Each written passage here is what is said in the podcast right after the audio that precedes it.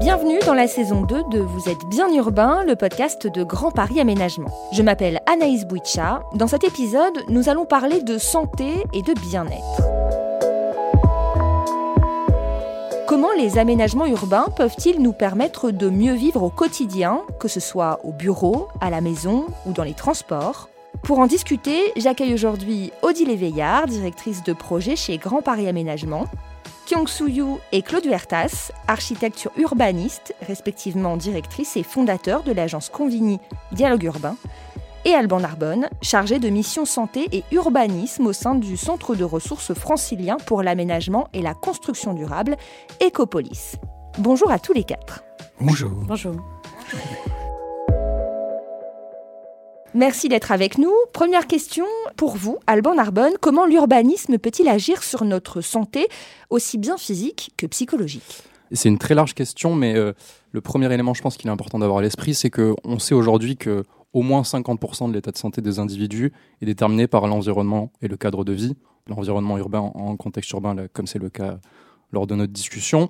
Et donc, euh, pour caractériser euh, l'impact que notre environnement a sur sur notre santé, on va parler de déterminants de la santé. On va qualifier un certain nombre de déterminants de la santé et on se rend compte que euh, autant en ce qui concerne euh, bah la manière dont sont construits nos logements, dont sont desservis nos logements en termes de transport en commun, les espaces verts, tout un tas d'indicateurs comme ça qu'on va pouvoir venir lister et qui vont avoir un impact sur la santé aussi bien physique que mentale des individus. Un bon euh, exemple de cette euh, transversalité hein, de l'urbanisme, de ses actions sur notre santé, c'est la zone d'activité Léonard de Vinci à Lys dans l'Essonne. Euh, Odile Veillard, comment a-t-elle été conçue cette zone d'activité? Quelles en sont ses spécificités? Alors peut-être juste quelques mots de contexte en commençant par décrire un peu le site. Pour nos auditeurs, ce sera peut-être plus facile. La ville de Lys, elle est située à environ 30 km au sud de Paris accessible par la 6 dans le département de l'Essonne et à proximité immédiate d'Evry-Courcouronne. Euh, au sein même donc de l'agglomération Grand Paris Sud Seine-Essonne-Sénart, qui est par ailleurs le concédant euh, sur cette opération. Le site, en fait, il est situé pardon, au nord-ouest de la commune, adossé à un bois classé, dit des Folies, donc plus à l'ouest, et à l'est, on est contraint par un lac-duc de la Vanne qui borde un peu euh, cette opération. On est situé à quelques minutes à pied du bourg et de la mairie. Simplement pour dire que le projet, il prend vie au début des années 2000. Donc il s'est passé quelques temps euh, depuis lors. Dialogue urbain euh, démarre en effet sa réflexion urbaine à peu près en 2003 et on approuve le dossier de réalisation en 2004. Donc il fallait au tout départ accompagner finalement la collectivité dans ce souhait de développer ici une opération euh, d'activité, donc entre le bourg et le bois classé, trouver un programme particulier pour répondre donc au déploiement de, de 325 000 m2 d'activité avec, on le verra un peu plus tard, une première réflexion en matière de logement. Il fallait donc s'appuyer sur euh, bah, l'existant, l'existant qui était euh, caractérisé à l'époque par euh, des éléments pépites dont on disposait, à savoir donc la proximité avec le centre-bourg, je l'ai déjà dit, le bassin, en effet, il y avait un bassin en forme de cœur en contrebas de l'opération. Il y avait également la présence de Sebia, donc Sebia, qui est une société spécialisée dans le secteur d'activité de la fabrication de préparations pharmaceutiques qui a d'ailleurs permis de poser un peu l'ambition euh, du parc, à savoir euh, Middle Tech euh, High Tech, qui a très vite été renforcée avec l'arrivée de Fanuc, leader mondial dans des systèmes d'automatisation industrielle. Bref, la première question qu'il fallait se poser, c'était comment séduire les entreprises? Parce que si le secteur était porteur sur cette ambition, le marché immobilier n'existait pas. Et la première réponse qu'on a tous ensemble trouvée a été assez vite bah, par la présence du qualitatif, euh, forte présence euh, végétale, qui constitue euh, finalement une opportunité d'acquisition pour les entreprises qui souhaitent développer, se constituer un patrimoine et bénéficier finalement de l'effet vitrine qui est garanti ici par ce parc qui est conçu comme un, véritable parc. Avant d'être dans un parc d'activité, on est donc dans un parc attirer les entreprises, donc notamment avec l'offre végétale dont est entourée cette zone d'activité. Mais cette zone, elle comprend aussi des habitations. Tout à fait. C'était la première réflexion, euh, en effet, euh, qui a été euh, conduite sur cette opération avec une petite urgence en matière de commande politique. Et peut-être, Claude, tu peux nous en dire un petit mot? Effectivement, la, nouvelle équipe municipale élue en, 2001 avait constaté que sur la commune, il n'y avait pas d'offre de logement. Mhm. Et il y avait une demande assez forte de la part des habitants. Et donc, elle a demandé à, à l'aménageur un Grand Paris Aménagement, à l'époque à FTRP, de remplacer une partie du parc d'activité en secteur de logement. Donc c'est la première chose qui nous a été demandée. Et moi, je pensais très important de qu'il y ait un, un, consensus sur un, scénario, un scénario euh, fort de cadrage mm. pour la suite des études. Et j'avais pratiqué avec bonheur euh, l'alternative intériorité-extériorité. Et donc, euh, c'est cette alternative que j'ai proposée aux élus, qui ont été un peu surpris. Alors, de quoi il s'agit Alors, il s'agit, je vais prendre un parallèle, je vais parler de l'individu. L'individu, il peut au cours de, sa vie, euh, à un moment donné, avoir envie de cultiver son jardin, de, se poser, de prendre un peu de temps de tailler ses rosiers, hein, euh, comme Mr. Chance dans le film euh, bien connu. Il peut, au bout d'un certain temps, avoir envie de sortir, de descendre dans la, rue et d'aller au-devant des autres. Mhm. Eh bien, le, territoire, c'est un peu ça, c'est aussi ça. C'est-à-dire que on constate que dans leur évolution, des villes ont besoin de, marquer une pause, de conforter ce qu'elles ont déjà engagé, et elles vont privilégier le scénario intériorité, et que par contre, dans d'autres contextes, c'est n'est pas le bon scénario. Et je m'étais rendu compte en parcourant un peu la commune que les élus habitaient des petits ensembles de maisons individuelles qui étaient conçues sous la forme de grappes, donc de petites unités séparées les unes des autres. Mmh. Et je me disais que si on devait installer de l'habitat sur ce parc d'activités, en vis-à-vis du parc et constituant un, ensemble avec ce parc d'activités, il était quand même pas idiot de raisonner euh, extériorité. Donc j'ai fait des petits schémas pour la première rencontre qui s'est déroulée en juillet 2003 pour leur expliquer ce que ça pouvait vouloir dire. L'intérêt de cette alternative intériorité-extériorité, c'est qu'elle laisse les choses ouvertes. On ne peut pas tricher, il y a un cadrage, mmh. mais euh, pour quelqu'un qui adhère à un, des deux scénarios, il, devient créatif et intelligent. Vous voyez, c'est vraiment une, manière de faire participer à un projet des gens qui ne sont pas des professionnels. Donc, ce que j'ai trouvé remarquable, c'est que la collectivité a pas hésité, a choisi le scénario extériorité. Et ce scénario extériorité, on l'a appliqué aussi pour le futur, pour son futur au parc d'activité proprement dit, en se disant que ben, un jour ou l'autre, ce parc d'activité devra peut-être se mailler différemment avec son environnement. Et donc, c'est sur ces bases-là qu'on a travaillé, sachant que concrètement, l'extériorité, qu'est-ce que ça veut dire? Ça veut dire euh, un travail sur la hiérarchie des voiries, la hiérarchie des espaces, avec des espaces plus ouverts au fur et à mesure qu'on s'approche de cette route qu'on a transformée en avenue des parcs. Au fur et à mesure qu'on s'approche du parc, l'espace public s'ouvre et au fur et à mesure qu'au contraire, on, rentre dans le quartier qui lui-même avait une limite qui était l'aqueduc de La eh bien, les choses se privatisent et se referment un peu.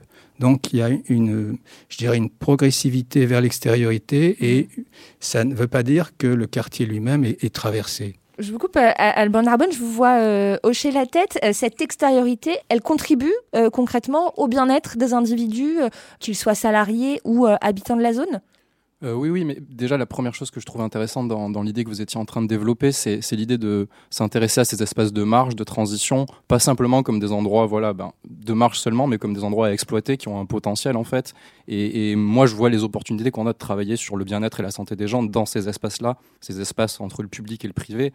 Euh, y a, Lesquels, par, exemple? Ben, euh, typiquement, ça peut être un, simple cheminement qu'on peut penser pour piétons ou pour cyclistes ou que sais-je encore, mais en tout cas, là, c'est des opportunités de venir jouer sur euh, ben, la pratique de l'activité physique des individus, de venir jouer aussi sur euh, que ce soit par la végétalisation ou même l'aménagement tout simplement, les ambiances qu'on peut installer dans, ces espaces-là. Je pense que c'est vraiment des, opportunités, des leviers intéressants à aller explorer pour, euh, parce qu'au final, c'est des espaces qui sont invisibilisés mais qui sont utilisés très fréquemment par les individus. Donc, donc c'est important aussi de réfléchir à comment est-ce qu'ils ont un impact sur bah, la manière dont les individus se déplacent, euh, euh, s'approprient, ces lieux et, comment est-ce que ça peut être bénéfique pour, pour eux. Mm Kyung Soo-yu, je me tourne vers vous. ces espaces justement de connexion, les entreprises y ont un intérêt également pour le bien-être de leurs salariés?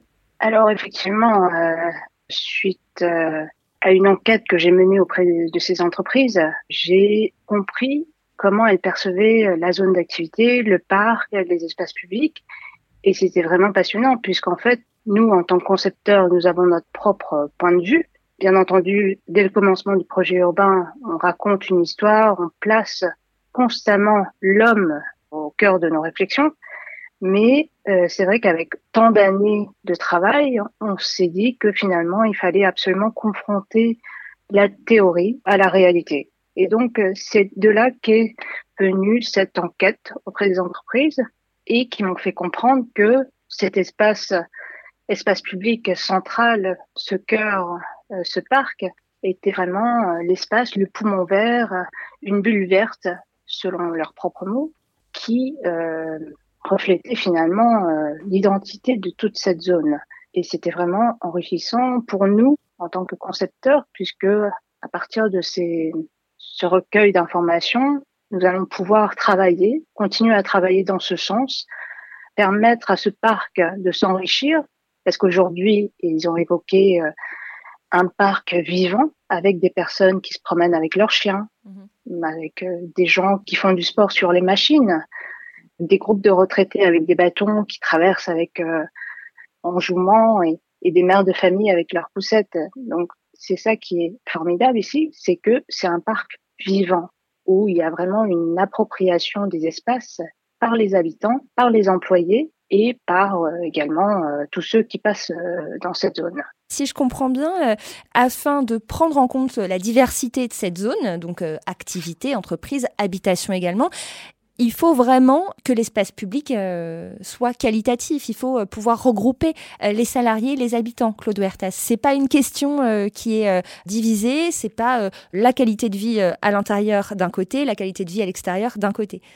Oui, vous avez tout à fait raison. Disons que la hiérarchie des espaces publics, c'est quelque chose de précieux parce que ça permet de donner à chaque élément de l'espace public un caractère particulier. Et il y avait entre le secteur habitat et le parc, euh, je dirais, une route qui passait là.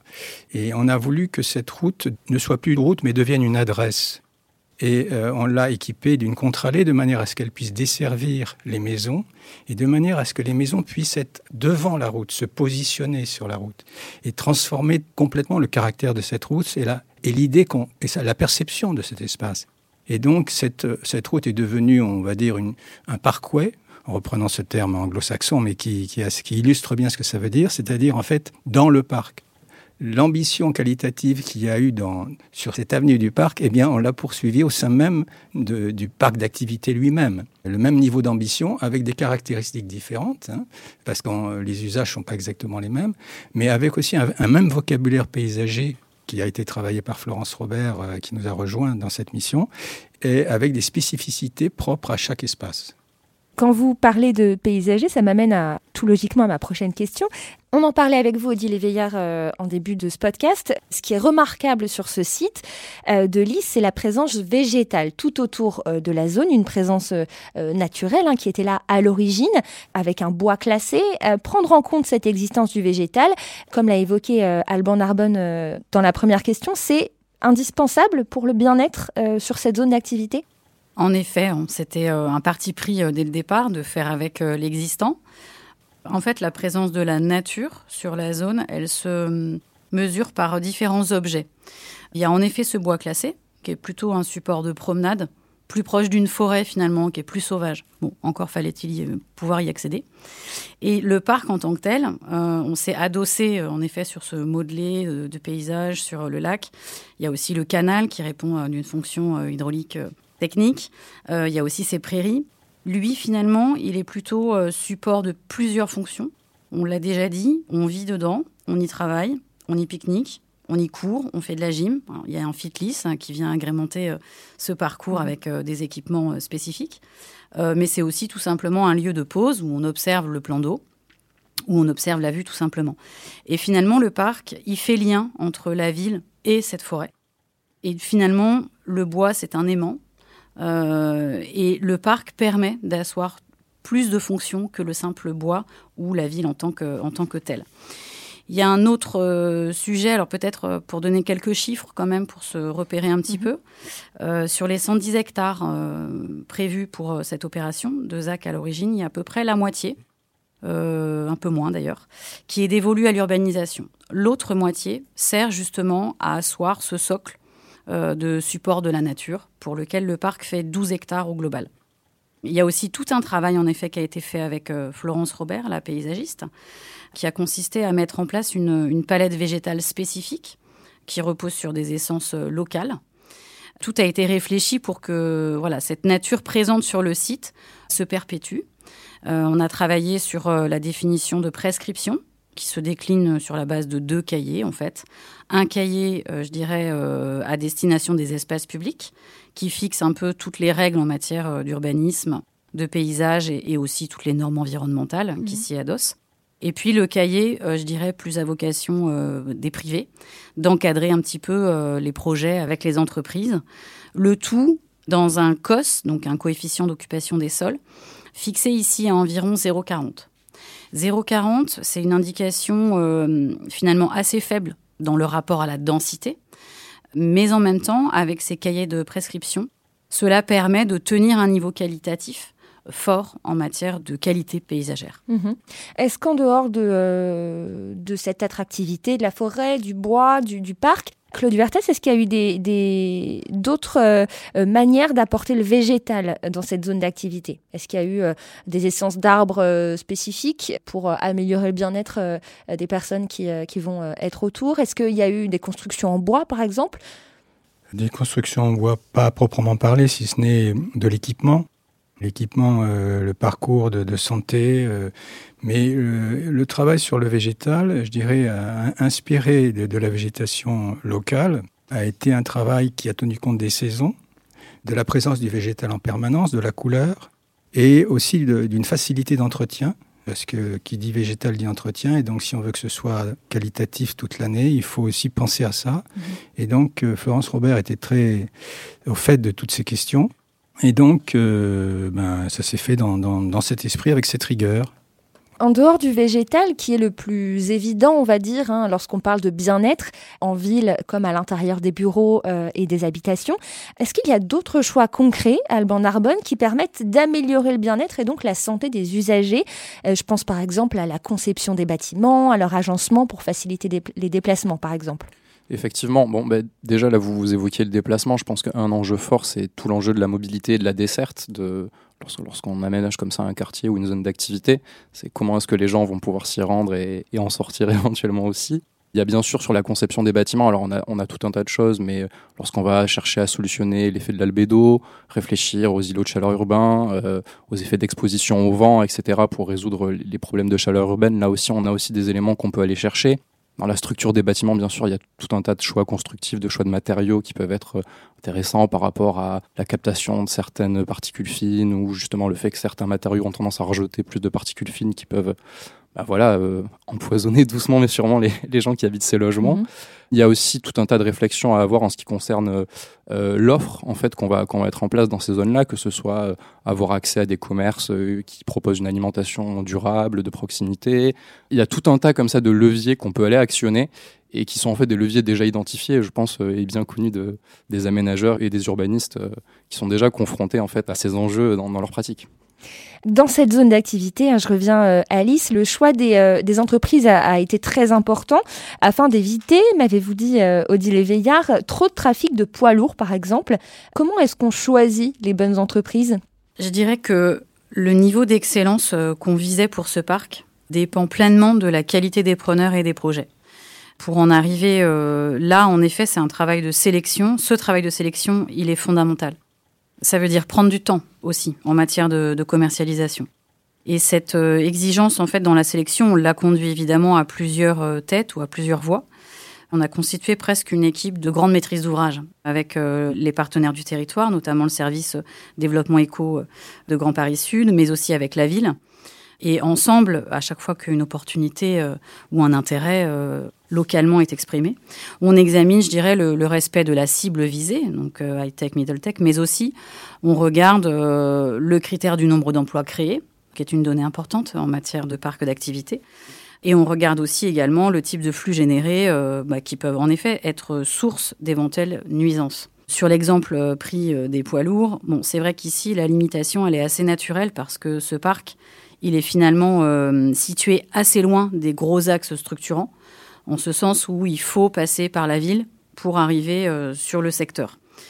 Pour faire simple, l'idée ici, c'est pas de développer de la logistique, mais bien d'accueillir des sociétés qui ont cette logique de développement patrimonial, donc c'est-à-dire implanter un siège social, ou alors avoir une part de recherche et développement.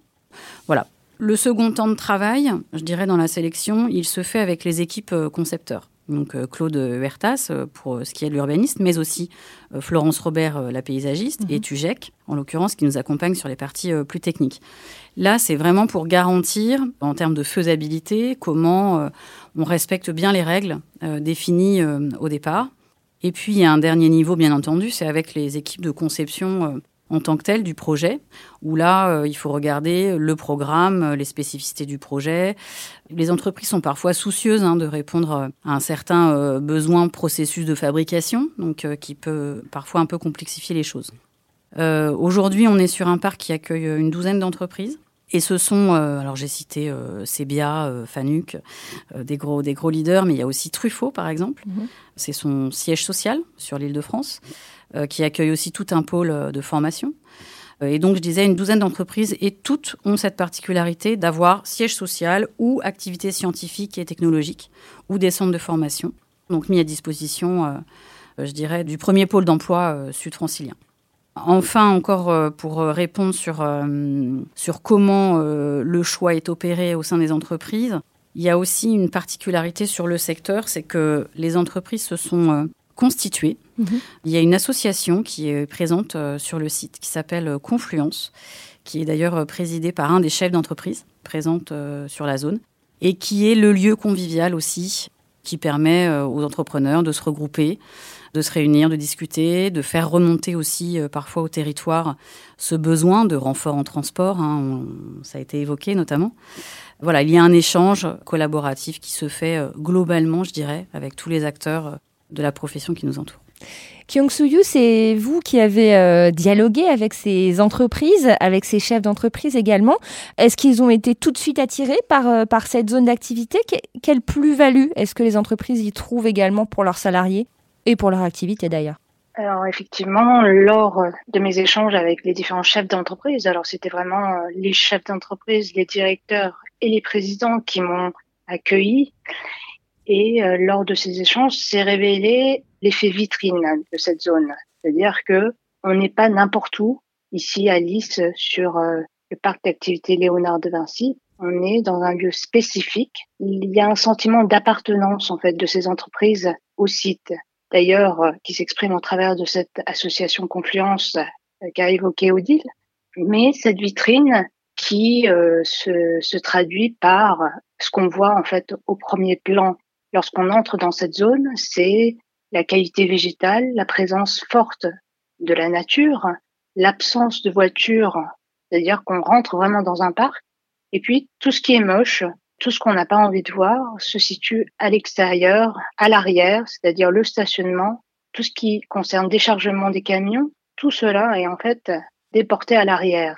Et ce travail, finalement, c'est notre travail le travail des prescriptions urbaines, paysagères, architecturales, qui sont en quelque sorte des règles de jeu qu'on a imposées à ces entreprises pour maintenir cet effet de vitrine et garder cette cohérence d'ensemble qu'on a souhaité dès le départ. Claude Huertas, est-ce que vous euh, voulez ajouter quelque chose sur cette présence des entreprises, sur cet attrait que peut avoir une zone d'activité favorable au bien-être pour les entreprises?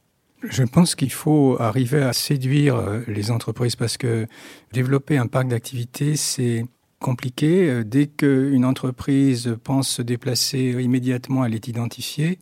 Et donc, il faut être à la fois euh, exigeant, mais une juste mesure d'exigence, et en même temps faire comprendre que ce qui est imposé à Pierre est aussi imposé à Paul. Et donc, les efforts qu'ils font, qui sont raisonnables évidemment, eh bien le voisin va les faire aussi. Et donc c'est une prise en charge commune par l'ensemble des chefs d'entreprise de cet espace commun. Mhm. Euh, ce qui était très intéressant aussi, c'est qu'on a eu affaire à des chefs d'entreprise positionnés sur des secteurs très dynamiques. Donc des gens prêts à, adhérer au projet et je dirais presque préoccupés de devoir euh, doubler leur, surface euh, dans les trois ans qui viennent. Vous voyez, donc il y, a un côté sympa et, et, où on partage les choses assez facilement. Voilà. Vous avez eu de bonnes oreilles pour écouter vos projets. Mais se poser toutes ces questions, ça prend du temps, c'est assez compliqué. À Alban Narbonne, les projets d'urbanisme favorables à la santé vont accompagner l'évolution des territoires. On ne peut pas avoir euh, la même proposition euh, un mois d'une année et quatre mois après, par exemple. Effectivement, c'est vrai que les démarches d'urbanisme favorables à la santé, alors euh, là on en parle sans vraiment les définir, mais il euh, faut savoir déjà que c'est des démarches assez récentes. Ça fait, euh, on va dire, une dizaine d'années qu'en France on expérimente un peu avec deux types d'objets. On a d'une part les EIS qui sont des évaluations d'impact en santé, donc plutôt des études qui interviennent en phase préopérationnelle, et puis des démarches d'urbanisme favorable à la santé qui sont beaucoup plus larges, beaucoup plus englobantes et contextualisées. Alors évidemment, l'intérêt de ces démarches, c'est que pour chaque projet, ben, elles vont s'adapter. Et puis là, on, on voit qu'on a évoqué un certain nombre de thématiques depuis tout à l'heure, que ce soit les espaces publics, les mobilités, la végétalisation. On n'a pas parlé de l'exposition aux pollutions, aux nuisances. On n'en a mmh. pas trop parlé, mais c'est aussi, c'est aussi un enjeu. On a parlé de l'offre de soins, de la qualité des logements. On aurait pu parler de la gestion des eaux pluviales. Enfin voilà, tous ces sujets-là, en fait, mon point, c'est de dire que c'est des sujets qui sont connus et identifiés par les aménageurs et les urbanistes. Et l'idée peut-être des démarches d'urbanisme favorables à la santé, c'est de se dire, un peu comme Monsieur Jourdain qui fait de la prose euh, sans s'en rendre compte, qu'en fait, on vient déjà traiter des enjeux de santé et que simplement peut-être que le renversement qu'il y a avec ces démarches d'urbanisme favorable à la santé, c'est de mettre la santé des populations comme le fil rouge pour venir traiter de toutes ces thématiques que de toute façon, on est obligé de les traiter aujourd'hui face, mm. face aux défis qu'on a pour faire la ville euh, en 2022 et pour le futur. Mais aujourd'hui, c'est pas le cas. C'est-à-dire euh, La santé n'est pas aujourd'hui euh, le fil rouge prédominant. Est-ce que c'est plus euh, les préoccupations environnementales? Chaque projet est particulier, mais la santé, c'est pas forcément le l'élément principal, d'autant plus qu'il n'y a pas de cadre réglementaire spécifique, contrairement aux démarches environnementales qui, elles, sont, voilà, sont encadrées par le Code de l'environnement. C'est peut-être là qu'il y a encore des trous dans la raquette, on va dire, c'est que ça manque un peu de, de solidité législative pour forcer un peu ces démarches qui mettraient la santé au cœur. Cela dit, en Ile-de-France, il y a quand même voilà, des démarches de plus en plus qui sont portées. Euh, L'ARS et l'ADM Île-de-France sont très actifs sur le sujet. Il y a eu deux appels à manifestation d'intérêt qui ont été faits en 2016 et 2019 une vingtaine de collectivités franciliennes qui se sont engagées dans des démarches d'urbanisme favorable à la santé. Et puis on voit aujourd'hui, on en parle avec Grand Paris Aménagement, qui s'est engagé aussi avec l'ARS d'ailleurs sur ces questions-là. Donc mmh. on voit que c'est en train d'émerger. Le contexte dans lequel on est actuellement n'y est pas étranger. Il y a encore besoin, bien sûr, de sensibiliser, d'acculturer les acteurs, mais on est sur la bonne voie, je pense. Alors j'ai une dernière question pour vous tous et toutes. Euh, à quoi pouvons-nous nous attendre en termes de bien-être et de santé dans l'espace public ces prochaines années, voire décennies? Évidemment, on vient de vivre euh, deux ans qui étaient totalement imprévus, imprévisibles, euh, mais à quoi on pourrait s'attendre? Moi, je dirais simplement qu'il euh, y a un fil conducteur en fait qu'on a poursuivi nous tout au long de l'aménagement du parc Léonard de Vinci. Donc, ça fait 20 ans finalement hein, qu'on planche sur la question. Si on a gagné sous plein d'aspects, on c'est pas fini. Il y a des améliorations qui restent euh, possibles, mais ce qui est important, c'est de se dire que on a réfléchi nous sur euh, comment tisser un espèce de puzzle urbain, comment on tient compte en fait euh, de l'existant, comment on organise un projet cadré, coordonné, comment on répond à des mixités d'usage et de fonctions. Ça passe par le maillage vière, on, l'a expliqué. C'est aussi des règles simples et efficaces. Tout ça, en fait, finalement, nous, on se dit avec le recul que ça fait un peu écho à la notion de réversibilité de bien penser les choses en amont. Et sur l'opération, ça se traduit à plusieurs niveaux. Le premier niveau, c'est dans la conduite même euh, et le pilotage du projet. D'abord parce que GPA a su mobiliser les compétences euh, nécessaires, renouveler avec euh, l'équipe de maîtrise d'œuvre qui est compétente, qui est pluridisciplinaire, qui a de l'expérience, qui sont tous passionnés, hein, paysagistes, mais aussi urbanistes. Le succès du projet, il passe aussi en effet, donc comme je l'ai dit, par la forte mobilisation des partenaires ville aglo ici, avec des instances récurrentes hein, de comité technique, comité de pilotage. Il faut évidemment, on, répond euh, à une commande quand même politique, enfin qui s'est déclinée dans le fait de construire ensemble une stratégie de sélection. Et du coup, on a pris euh, des risques quelque part, puisque on est sur une commercialisation assez lente qui euh, répond à, à du sur-mesure mmh. ici. Et au niveau du projet, si on dézoome un petit peu, qu'on prend un peu de hauteur, on se rend compte que le maillage vière, c'est vraiment le premier axe de travail qui permet aujourd'hui d'être euh, étendu encore plus au sud, si demain on a besoin d'une connexion. Et le véritable enjeu pour nous euh, sur, euh, sur cette opération, c'est la commercialisation d'un secteur qui s'appelle l'Eolab, qui est un secteur dans la zone, qui est plus proche du centre-bourg encore, pour lequel va falloir qu'on prenne le temps de le faire. C'est une organisation spatiale un petit peu différente. On est sur des fonciers plus petits, plus près d'une échelle de logement, encore un peu grande, mais on est à 1500 mètres carrés à peu près sur des terrains. là où sur le reste des secteurs, on va parfois jusqu'à l'hectare. Et en tout cas, on se dit que ça pourrait, enfin, il faut tenir absolument cette commercialisation-là parce que ça pourrait répondre demain à un besoin de mutation au logement. Et donc, il est important, parce qu'on a la proximité avec le centre-bourg, de continuer de prendre le temps sur cette commercialisation. Claude Vertès, euh, Kyung est-ce que euh, vous, en tant qu'architecte, vous avez plutôt un regard optimiste sur le futur de ces aménagements favorables à la santé? Est-ce qu'il y aura plus de demandes, plus de projets, plus de propositions aussi de votre part peut-être? Ben, Je pense que de, notre part, on sera peut-être accompagné euh, davantage par les spécialistes. C'est une science, euh, une discipline qui se met en place, mais moi, je suis assez optimiste. Il y a quelque temps, euh, je suis allé faire un petit tour avec ma femme et que j'ai vu papy et mamie se tournant par la main, marcher gentiment en traversant le parc. Je me suis dit que finalement, cette santé, elle était là, d'une certaine manière. C'est une hein. jolie image. Kyung Soo Il y a une phrase que Claude dit assez souvent, c'est le projet s'invente en même temps qu'il se réalise. C'est-à-dire que ça fait 20 ans qu'on y travaille, on va y travailler encore longtemps, mais constamment on est là à, l'affût des évolutions du monde, des modes de vie. C'est vrai qu'avec Internet, avec le télétravail, tout est bousculé. Mhm. Et toutes ces choses-là, on les intègre pour répondre au mieux, pour assurer le meilleur développement possible à cette zone. Donc on est très réactif et très attentif aussi à ce qui se passe pour mieux répondre justement à ce bien-être. Et pour revenir au bien-être, je reviens en fait sur les entretiens avec les entreprises. Mhm. C'est que finalement, bien sûr, il y a mieux se respirer, mieux se nourrir, mieux se sentir en sécurité, mieux se déplacer, tout ce qu'Alban a évoqué, mais il y a aussi cette notion de convivialité. C'est-à-dire qu'aujourd'hui, il y a un isolement important pression professionnelle très importante aussi pour ces entreprises high-tech qui doivent être performantes. Et on sent en fait ce besoin d'humain, de se rencontrer, de boire un pot euh, au bar du coin à côté euh, à la fin d'une journée de travail. Donc je pense que toutes ces pistes sont à prendre en compte dans notre projet euh, pour l'avenir. Alban Arbonne, vous vouliez euh, réagir? Oui, simplement pour rebondir, parce qu'il y a beaucoup d'éléments intéressants qui ont été évoqués, alors sans faire non plus euh, le bilan d'une crise dont on n'est pas encore sorti à mon sens, mais je pense qu'il y a quand même deux, trois éléments qu'on peut déjà identifier. Il y a la question de la réversibilité qui a été évoquée, et là on vient de parler du télétravail. Je pense que c'est vraiment un élément euh, déterminant qu'on va devoir considérer, parce que ça va avoir un impact autant sur la manière dont on construit ben, les locaux pour le travail que les logements, et on va devoir aujourd'hui prendre en compte ça, parce que nos modes de travail ne resteront pas inchangés à la mmh. suite euh, de cette crise. Et puis un autre élément aussi quand même, je pense, dont on n'a pas tellement euh, parlé, mais c'est les inégalités sociales et territoriales de santé qui y en Ile-de-France. Et au-delà de l'Île-de-France, on sait qu'on est sur un territoire où les gens sont globalement en bonne santé, mais il y a aussi des différentiels très forts. Et je pense que cette crise nous amène aussi quand même à avoir une, vigilance très forte pour les populations les plus vulnérables, que ce soit les plus jeunes, les personnes âgées, les populations précaires, parce qu'on sait qu'il y a un lien entre la précarité et un état de santé dégradé.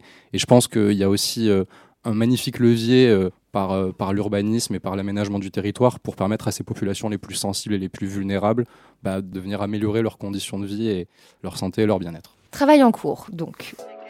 Merci à tous les quatre d'avoir participé à cette discussion. Merci à vous de nous avoir écoutés. Je vous donne rendez-vous très bientôt pour un nouvel épisode de Vous êtes bien urbain. Le podcast, de Grand Paris Aménagement.